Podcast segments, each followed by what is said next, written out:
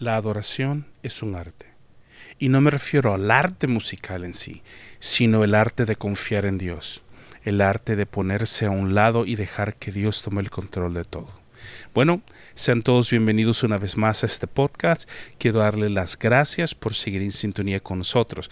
Recuerde suscribirse a este podcast, pero especialmente puede visitarnos en Esperanza para el día de hoy en YouTube, en donde va a encontrar actualmente un catálogo innumerable de entrevistas. Aparte de eso, también pequeños mensajes que lo pueden inspirar a seguir adelante y a no dejar de confiar en Dios.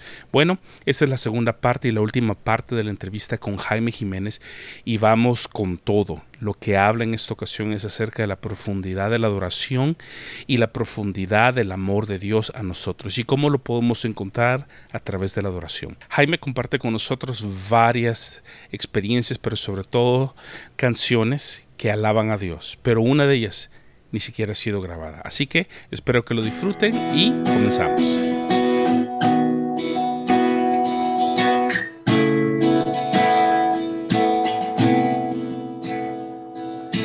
Dios de amor,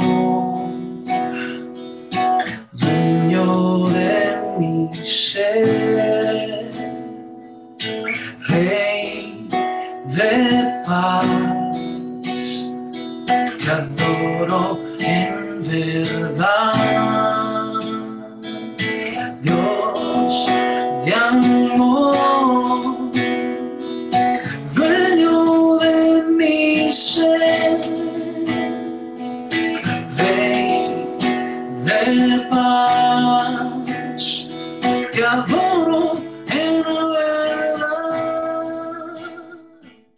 Persona más desafinada, pero la persona más efectiva en el reino de Dios. Entonces yo prefiero ser desafinado aquí en la tierra y ser efectivo en el reino, a ser una persona afinada y que el show sea muy bueno, pero que en el reino sea un desastre. Oigan lo difícil que es para un director de orquesta decir que es preferible ser desafinado, pero ser lo más acertado en su adoración que tener todo el conocimiento del mundo, el, todo el conocimiento del mundo y el oído más afinado que, que realmente no agrada a Dios. Ahora, lo lindo, lo lindo, perdón, y lo lindo de todo esto es que Dios va a utilizar las dos cosas, Definitivamente. lo técnico y, esta parte que no te la enseña nadie, sino la comunión con el Padre. Porque yo ahorita te puedo decir diez mil cosas, pero yo apelo al que me esté escuchando y que me esté viendo, que no lo experimentes porque te lo digo, sino métete a solas con Dios, toma tu guitarra, cántale, agarra lo que sabes y cántale, vas a ver que Dios te va a soplar las mejores melodías, los mejores acordes. Él es el que, de Él viene la música, de Él, para Él es la música. Y ahí es donde, si nosotros podemos meternos en el río de, la esencia de donde, de, de donde viene la música, vas a ver avenidas. Yo no sé, a, a mí me pasa como músico estudiado que a veces quedo como encajado en cierta cosa. Digo, ¿cómo me salgo de aquí? Y empiezo a adorar a Dios y empiezo a hacer cosas y el Espíritu Santo me lleva a hacer errores, acordes raros. Y como estoy grabando eso, después yo digo, ¿y qué fue eso? Después lo trato de analizar y no sé ni qué es y tengo que como que a ponerle atención y ahí Dios mismo me enseña otras cosas.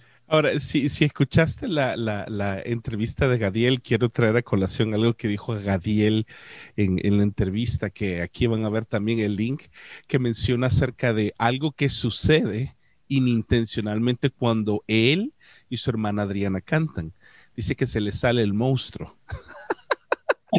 y que empiezan a hacer, aparecen armonías en ciertos momentos que ellos nunca hicieron. En ese caso, Jaime dice, yo empiezo a tocar y, y- y yo no estoy pensando en eso, pero me salen acordes y melodías que, que no había planeado, pero después las escuchas y acabas de decirlo y me quedo, ¿cómo hice eso? Y realmente es la ins- inspiración de Dios. Antes de que pasemos a una pregunta que, que, que, que quiero hacerte, no sé si preguntarte cuál de las dos y te voy a dar la opción, Jaime. Eh, ya, ya lo mencionaste acerca de tu papá, acerca de tu mamá, pero quisiera ver si la audiencia puede entender esto. La primera pregunta es, si vos me decís uno o dos, te voy a contestar y luego te, formulo la pregunta. La primera pregunta que te quiero hacer es, eh, ¿qué tan difícil ha sido como hijo de pastor servir a Dios sin ser apuntado por la congregación? O vivir a las expectativas de la congregación. Esa es la número uno. Pero la número dos, creo que va a ser más apropiada para lo que estamos hablando. Por eso no sé cuál preguntarte, pero la segunda pregunta es, en esos momentos de adoración, sé que has compuesto canciones que, que han hecho llorar a muchísima gente. ¿Tenés o quisieras compartir alguna de esas canciones con nosotros? Te doy la opción que contestes la pregunta uno o la pregunta dos primero. Mira, te voy a responder las dos. La uno. Voy por partes. la primera, yo no sé si fue por la vivencia que tuve, pero para mí ser el hijo del pastor no era presión, era más bien un privilegio. Porque te voy a ser sincero, mi papá nos quitó esa presión. Mi papá enseñaba a la congregación eh, de la forma de, eh, o sea, todos somos humanos, hasta yo voy a fallar. Entonces no nos concentremos en los errores de las personas, sino concentrémonos en que estamos en un proceso. Entonces, cuando eso sucede, o sea, te quitaron la presión. Exacto. Ya a mí no era presión de ser hijo del pastor, sino más bien el privilegio de ser el hijo del pastor porque entonces cuando yo hablaba me escuchaban. A veces no era ni porque yo hablaba, sino porque era el hijo de Carlos Jiménez. Y hasta el día de hoy hay plataformas y hay lugares donde me dejan llegar porque precisamente soy hijo del apóstol Carlos Jiménez. Entonces, ahí te va. Y ahí es donde va, va a hacer clic todo esto. Si yo tengo presión de ser hijo del pastor, no voy a poder aguantar la presión de ser hijo de Dios. Momento, momento, momento. Repetímela de nuevo. Que algo, algo está sucediendo. Repetime lo que acabas de decir. Porque es una revelación que hay muchos hijos de pastor que nos están viendo, nietos de pastor, como en mi caso, que necesitamos que refresques esa idea porque estoy a punto de ponerme a llorar. Esto es bien complejo pero fácil. Si yo no estoy dispuesto a aguantar la presión de ser un hijo de pastor, no voy a aguantar la presión de ser un hijo de Dios. Ahora, oído, porque aquí es donde se te quita toda la presión. ¿Cómo ser un hijo de pastor efectivo? Es que la presión no la quitó Cristo. Llevo mis culpas, mis faltas, mis fallas y me sienta a la diestra de Dios Padre. Y esa y el hacerme sentar a la diestra de Dios Padre me hace efectivo no solamente como hijo natural, sino como un hijo espiritual. Y se me paran los pelos ahorita mismo porque lo que estoy diciendo tiene, va a calar mucho en la vida de muchas personas te has dedicado en pensar en los errores y en las cargas de ser un hijo de pastor y te has olvidado que eres hijo del gran rey.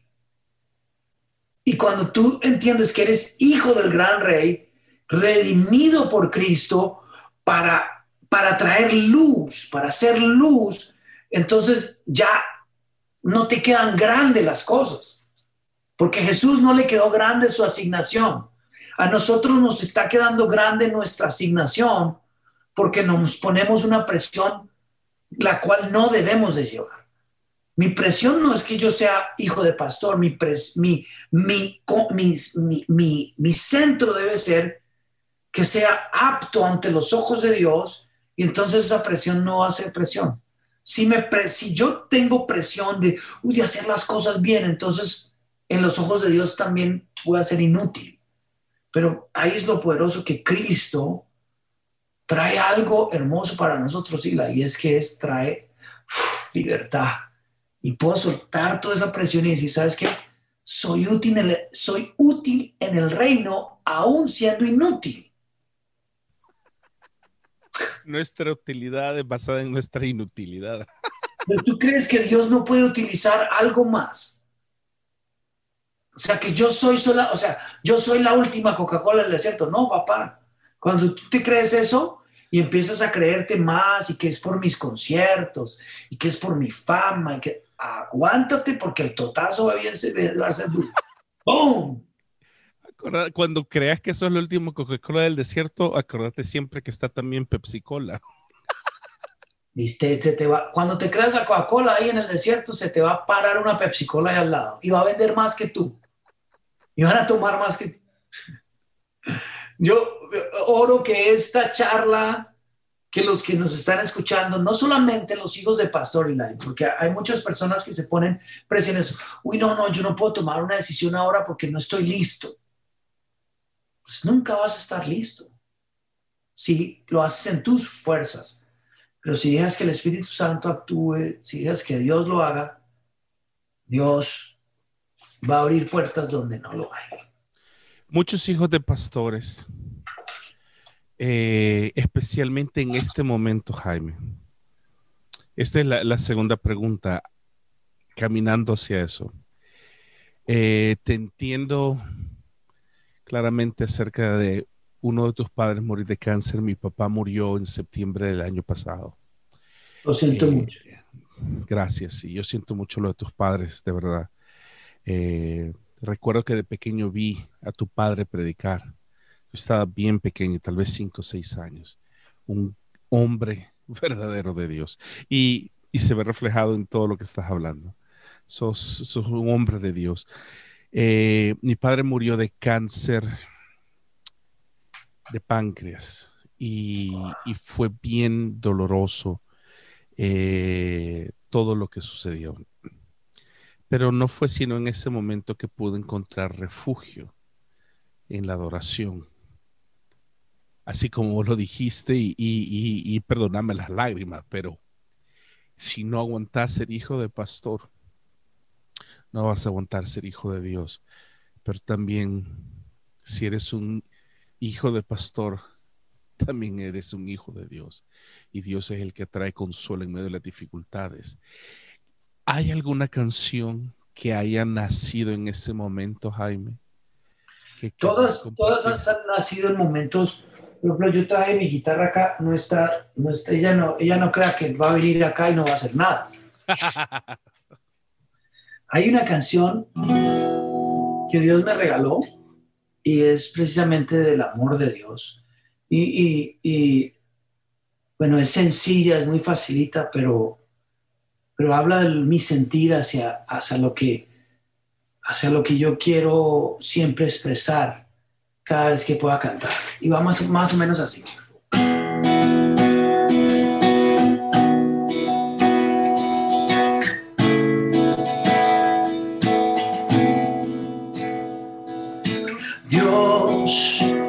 down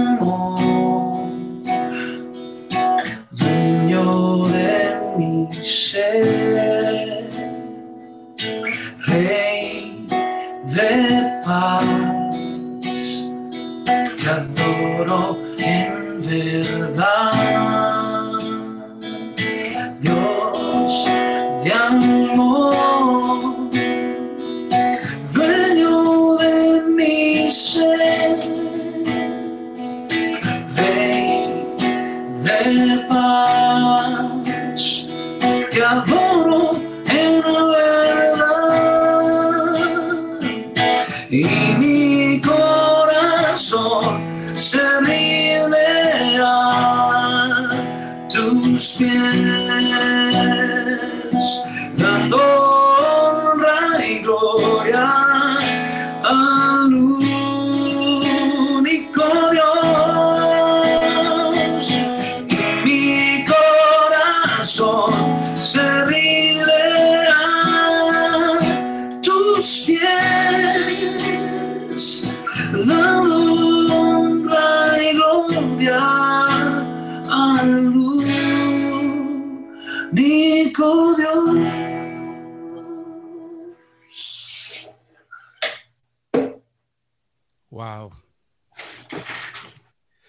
es una canción que Dios regaló en mi corazón.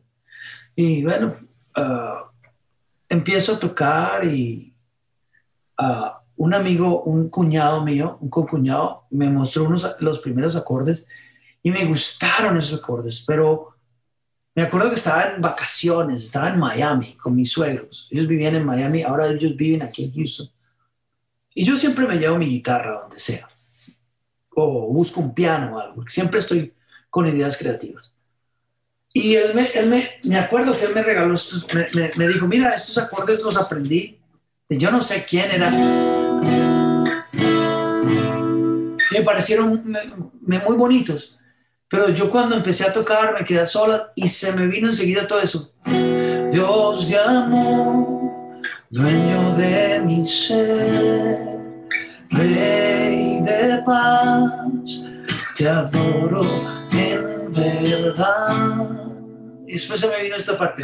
Y mi corazón se rinde a tus pies honra y gloria a luz. Y ese fue un error. Esos son los errores que yo digo. un error, un error divino musical. Este fue un error y no me lo van a creer. Van a pensar que, ah, no, estabas buscando el acorde. No, yo estaba aquí tocando y lo voy a poner aquí para que podamos ver. Yo estaba aquí en, en, eh, dos sostenidos menores y mi, porque estaba, sí trato de buscar melodías que, que, sean bonitas, o sea, como compositor, como compositor, sí trato de buscar, sí sé lo que lo técnico, pero en ese momento yo estaba perdido, yo estaba cantando y mi se rinde a tus pies. Ah este, este, este, es la, esta es la segunda vez que alguien me hace llorar en una entrevista. Y, y, lo que pasa es que la conexión del corazón del adorador es, es algo inexplicable, porque si te hago una pregunta me vas a matar, pero te la voy a hacer. ¿Cuál es la fórmula? te dije, no me vayas a regañar ni matar, pero es una pregunta que todo mundo hace. Ahora te pregunto, ¿cuál es la fórmula para adorar efectivamente, para conmover el corazón de las personas? Siempre proviene de un corazón, yo, yo lo quiero ver así, siempre viene de un corazón inocente que posiblemente no ha tenido un encuentro profundo con Dios. Pero esos errores musicales de esos acordes, esos errores musicales de un grito que se convierte en una melodía o una quinta, una sexta o una octava que uno canta, es nada más el resultado del grito desesperado del anhelo de querer estar cerca de Dios. Por eso es mi pregunta. Mira, yo te digo como, como, mira, es esto. Digamos de cuenta, si yo practico escalas, yo me voy a mejorar en las escalas, ¿cierto? Si yo practico acordes, me voy a mejorar en los acordes. Si yo practico la voz, la voy a mejorar. Si yo practico lo que hacía Jesús, que era temprano, le daba el tiempo a su Padre y donde él se comunicaba con el Padre, era oración, él se mantenía en una comunión íntima con el Padre y antes de que ocurriera cualquier cosa, él ya estaba con el Padre en comunión. El resto del día ya, él no tenía problema de que le iba a decir al paralítico, párate, porque ya el Padre se lo había revelado. El problema es que nosotros vamos atrasados, nosotros vamos al revés. Nosotros oramos y esperamos que ocurra un milagro. Oído con eso, esto es muy importante. Nosotros oramos al revés, nosotros le pedimos al Padre, Señor, sánalo. Cuando nosotros deberíamos literalmente ver de antemano que Dios lo sanó y es solamente llegar y decir, párate. Pero ese poder no llega si tú no tienes esa comunión con el Padre. Entonces tú no te puedes parar a decirle a un paralítico, párate. Y eso es lo que ahorita mismo la iglesia no tiene. No, la iglesia se ha olvidado del poder divino y nos hemos concentrado en las luces, nos hemos encontrado en, en la reverberación de la guitarra, en los delays, y todo eso está lindo. Pero esto no es un espectáculo. Y entonces se ha, se ha puesto todo eso y, se ha organizado todo también, pero nos, nos hemos olvidado de la profundidad de lo que hacía Cristo. Cristo no se paraba y no hacía nada que el Padre no le decía que hiciera. Entonces, cuando nosotros nos paremos, tenemos que tener una agenda del Padre. Y ahí es donde vamos a ser efectivos. Si va a ser la agenda de mi ministerio, voy a ser inefectivo en el reino. Entonces la pregunta es, ¿tú quieres ser efectivo para tu ministerio? Ok, está bien. Vas a ser famoso, vas a vender CDs, vas a tener casas, carros, gloria a Dios. Y eso todo lo, queremos. Pero nefasto para el reino, porque es tu nicho, es tu reino y es tu agenda.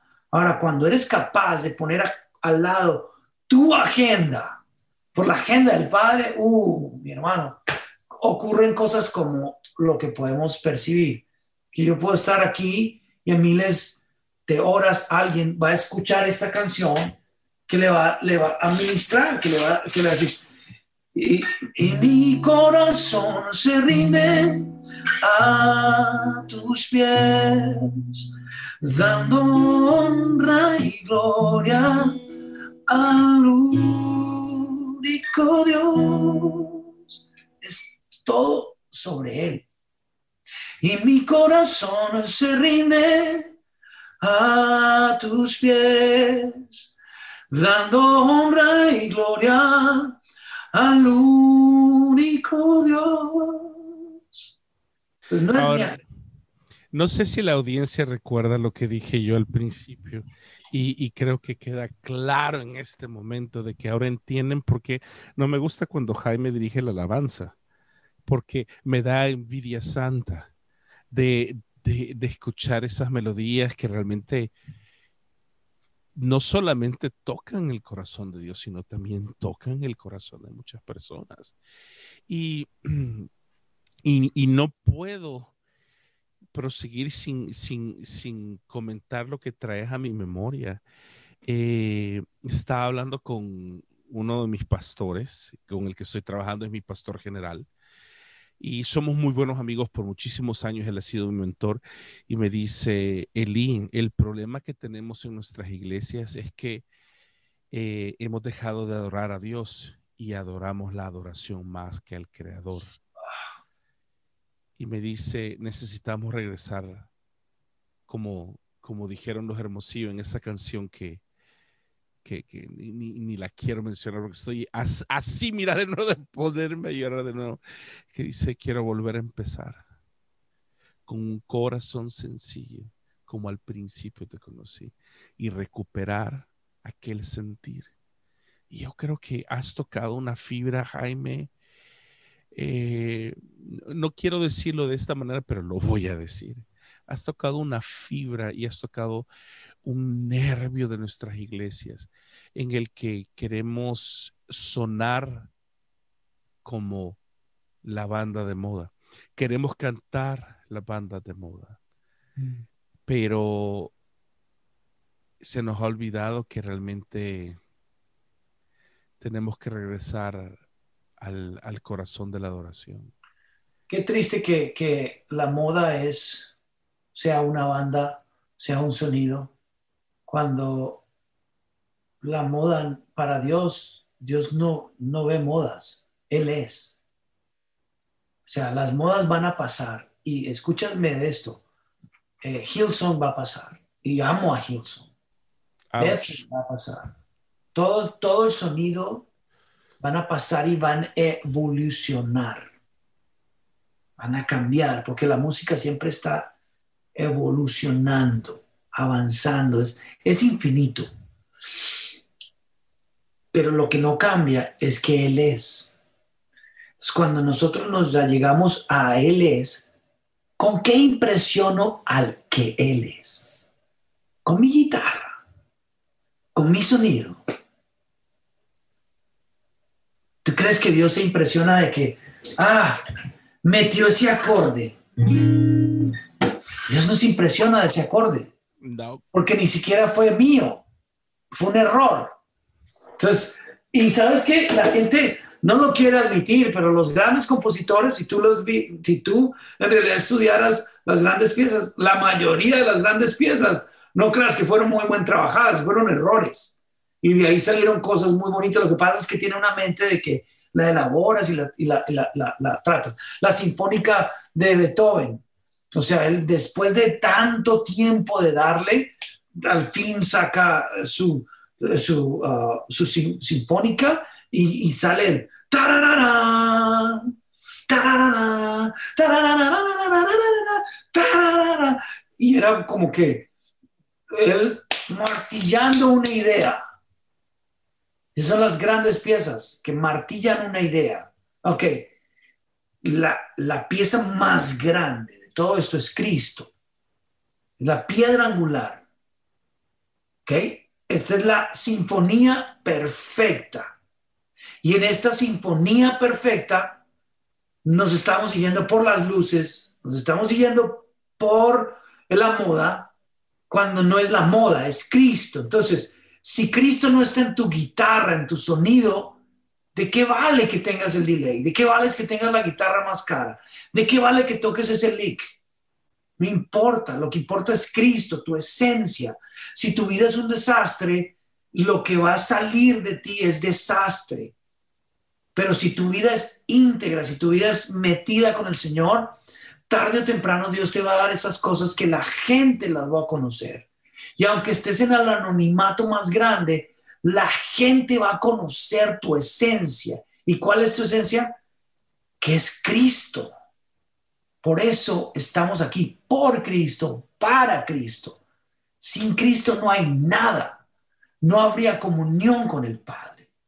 Y ahí es donde un corazón que adora desde esa perspectiva se quita la presión y ya, ya no es que, uy, estoy buscando la presencia de Dios, porque cuando tú adoras buscando la presencia de Dios, te desenfocaste.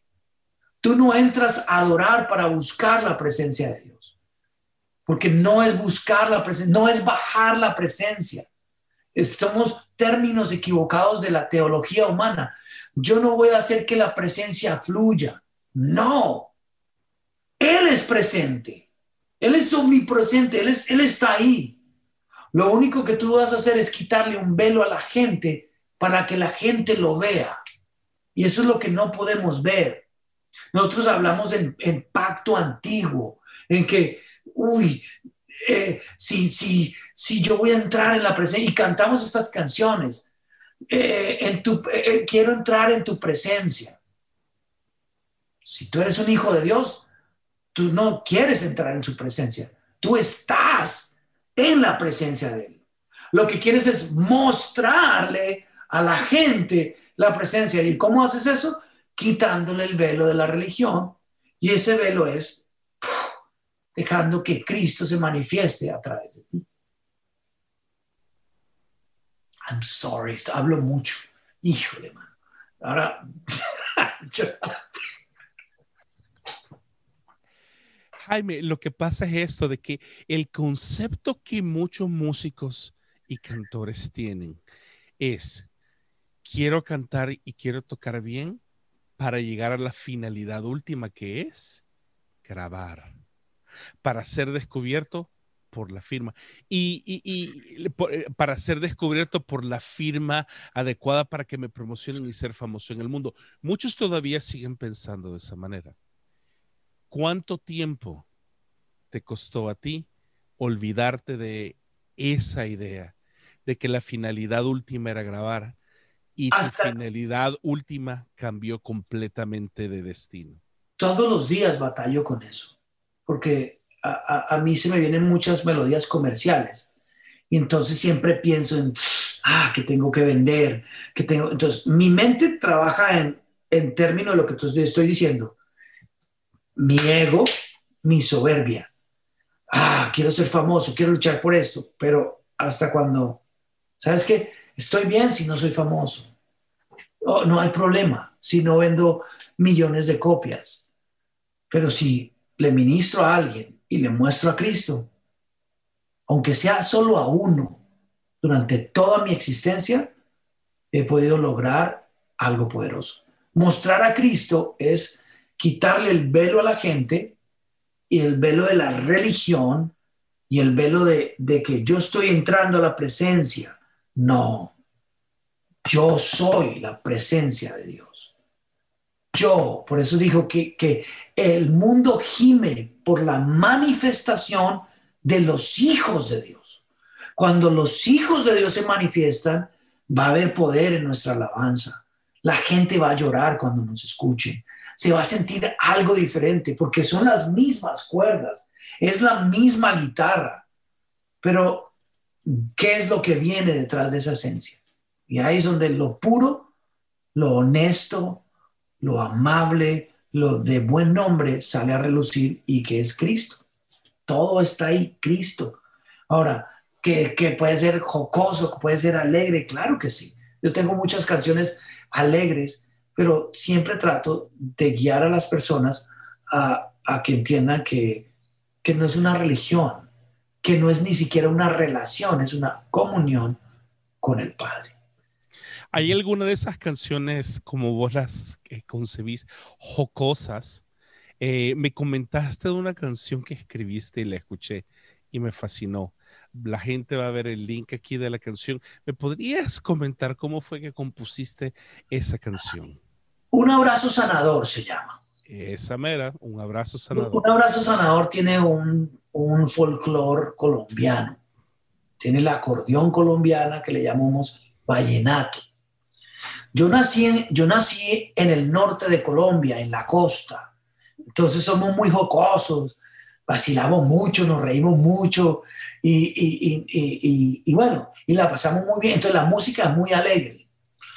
En medio de toda esta pandemia, eh, un amigo llegó y al estudio, este, que es su estudio aquí en Houston, eh, llegó y me dijo, Jaime, quiero, te quiero mostrar unos textos, una, algo hablado que quiero grabar y trajo a un amigo, a otro amigo también que, que grabó un texto leído.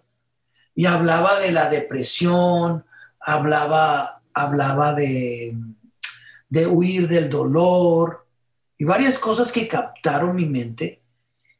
Y en ese momento decimos, oh, qué increíble sería escribir una canción, porque hay mucha gente deprimida. Y escribir una canción sobre el gozo, sobre cómo escapar del dolor. Y en medio de toda esta pandemia, porque hay gente que está en dolor y, han perdido personas eh, que aman mucho. Y, yo en este, eh, entonces algo hizo un clic y nació la canción que se llama Un abrazo sanador.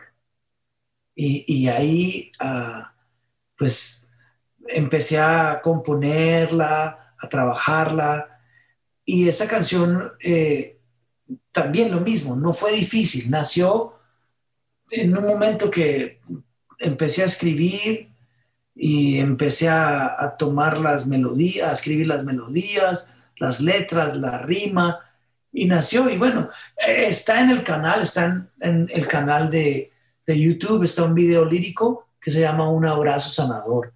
Escúchenlo, suscríbanse al canal, y mándenos likes.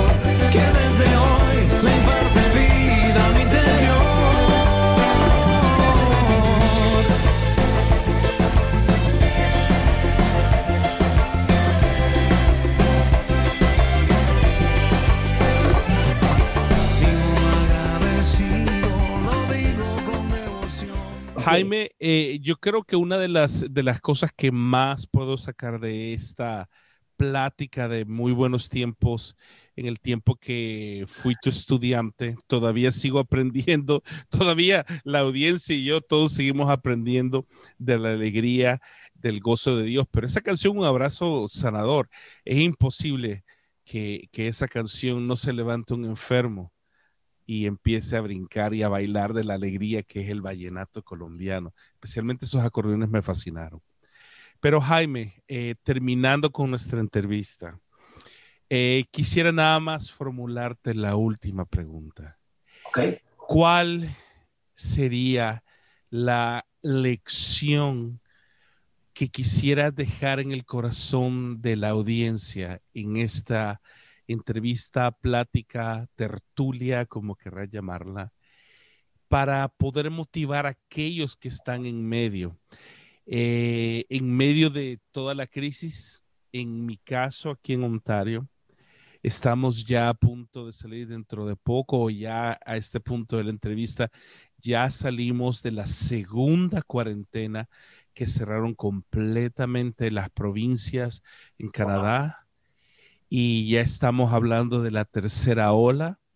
Ya oficialmente está la, la modificación del virus de Brasil la modificación del virus de África, del el Reino Unido, del UK, de Inglaterra y la de Wuhan. En medio de esta crisis, ¿qué le podrías decir al pastor, al líder, a la congregación y al, y al adorador que no se pueden ir sin lo que estás a punto de decirles? Bueno, yo quiero dejar eh, un versículo que es muy conocido y, lo quiero dejar en forma de, cierre, pero en un tono alegre. Quiero, la Biblia dice, todo lo puedo en Cristo que me fortalece. Me impresiona cómo la persona que lo está escribiendo es, Pablo. Dice, todo lo puedo en Cristo que me fortalece. No, yo no creo o sea, hay muy, muy pocas personas que sufrieron como Pablo sufrió. Eh, y que pueda decir eso en medio de todo eso, de todo eso que sufrió, eh, es increíble. Mira, de hecho, Pablo entró a una ciudad y por hablar el Evangelio lo golpearon y lo tiraron fuera. Y después cuando él se para, él vuelve y entra a esa ciudad y causa una revolución en esa ciudad. Yo no sé cuántos de nosotros seríamos capaces de que nos golpeen y volvamos a entrar al mismo lugar. Usted me tira un golpe y yo me tiro, ¡guau! Y de ahí no me paro y yo miro a ver si, y yo cierro el ojo y veo y si, me está, si está vivo o no. Y yo no me muevo de ahí, hermano. yo soy una gallina para pelear. yo también. No, salgo corriendo. O sea, una cosa es golpear y otra cosa es correr, y prefiero la segunda. Pero increíble que, fíjate, el y Pablo decide volver a entrar y conquista su miedo, conquista todo y literalmente hace lo que el Padre lo llamó a hacer, impactar. Yo quiero dejarle esto, estas palabras de motivación y, y que vayan más allá que te motiven a los que nos están escuchando, seas tú un pastor, seas un hijo de pastor, seas un adorador o, no sé, el cargo que tengas, quiero más bien hablarte a la persona, no al cargo. Quiero hablarle a la persona. Quiero decirte esto que Dios te ha creado con un potencial tan grande para que seas efectivo en todo lo que hagas, que prosperes en todo pero no vas a prosperar en todo hasta cuando tú no seas capaz de dejar tu agenda a un lado y dejar la agenda que Dios tiene con tu vida. Y cuando tú te abras a esa idea de que Dios quiere hacer algo contigo glorioso, se te van a abrir las puertas. Los contratos van a fluir, las invitaciones van a fluir. Pero todo comienza con que no es mi agenda, es la agenda del Padre. Y cuando yo soy capaz, mira qué increíble que nosotros sí podemos hacer eso en un trabajo. ¿Por qué? Porque nos pagan y nos gusta el dinero. Y hacemos lo que no nos gusta por la agenda del jefe. Ahora, aquí hay algo más glorioso, que si tú entendieras que la agenda del Padre te va a traer más dividendos, correrías hacia la agenda del Padre. Entonces yo quiero dejar esto en tu corazón. Corre a la agenda del Padre para tu vida, porque Él te creó. Él sabe lo que, en dónde tú eres bueno. Él sabe dónde tú eres efectivo. Él sabe que cuando tú hables y que esas palabras lleven la esencia de Él, van a dar un resultado poderoso. Pon un lado tu agenda, pon un lado toda agenda y enfócate en la agenda del Padre y verás que vas a ser bendecido. Tú que eres un empresario, pon a Dios en prioridad. Que tú tienes una mente de levantar una empresa, ok. Acuérdate que en esa agenda de esa empresa, pon primero la agenda de Dios y vas a ver que Dios va a bendecir el fruto de tus manos y va a resguardar a toda tu familia. Nadie, nadie que sirve a Dios de esta forma sale endeudado. Ese es el mejor consejo que les puedo dar. No, puede, no me puedo ir, Jaime, sin agradecerte por el tiempo que te has tomado. Sé que trabajas 25 horas al día y sé que siempre buscar la manera de pasar ocupado. Y, el hecho de que dediques este tiempo para poder bendecirme personalmente, como siempre lo has hecho, y también bendecir a la audiencia. Les pido por favor, suscríbanse al canal de Jaime, no por nada más que para escuchar lo que Dios hace en su vida, suscríbanse. Si escuchan una canción de él, por favor, denle like. Si han disfrutado esta entrevista, también denle like. Suscríbanse a este canal también. Y recuerden que nada de lo que sucede se sale de las manos de Dios. Y así como dice mi queridísimo Jaime Jiménez, dice, nadie invierte en el reino de Dios y se queda debiendo y se queda endeudado. Siempre vamos a salir ganando cuando decidimos amar a Dios. Jaime, te agradezco mucho por tu tiempo. Gracias por estas palabras. Como te digo, sos la segunda entrevista que he hecho que me hace llorar. La primera fue la de Alfredo Maravilla, que cuenta la historia de cómo Dios lo salvó de la muerte de un accidente que se quedó tres meses, 30 días en el hospital. Oh, wow. sobrevivió, oíste. Y la segunda entrevista es esta, donde me has, me has hecho, me has hecho reflexionar acerca del poder de Dios a través de la vida de aquellos que hemos nacido en un lugar cristiano y hemos tenido el privilegio. Si, son, si no somos buenos hijos de pastores, no somos buenos hijos de Dios, pero aprendamos a ser buenos hijos de Dios para que de la misma manera podamos ser hijos de pastores y traer luz al reino de los cielos. En medio de toda la catástrofe, en medio de toda la dificultad, recuerden que siempre hay un abrazo sanador de parte de Dios para cada uno de nosotros. Jaime, mil gracias. Y usted que nos está viendo, nos vemos hasta la próxima y gracias por sintonizar. Muchísimas gracias por haber estado con nosotros en este día. Espero que hayan disfrutado y hayan conocido tan bien como ahora yo he terminado conociendo a mi queridísimo amigo, pastor y ejemplo, Jaime Jiménez. Así que nos vemos hasta la próxima semana con un nuevo episodio de Esperanza para el día de hoy.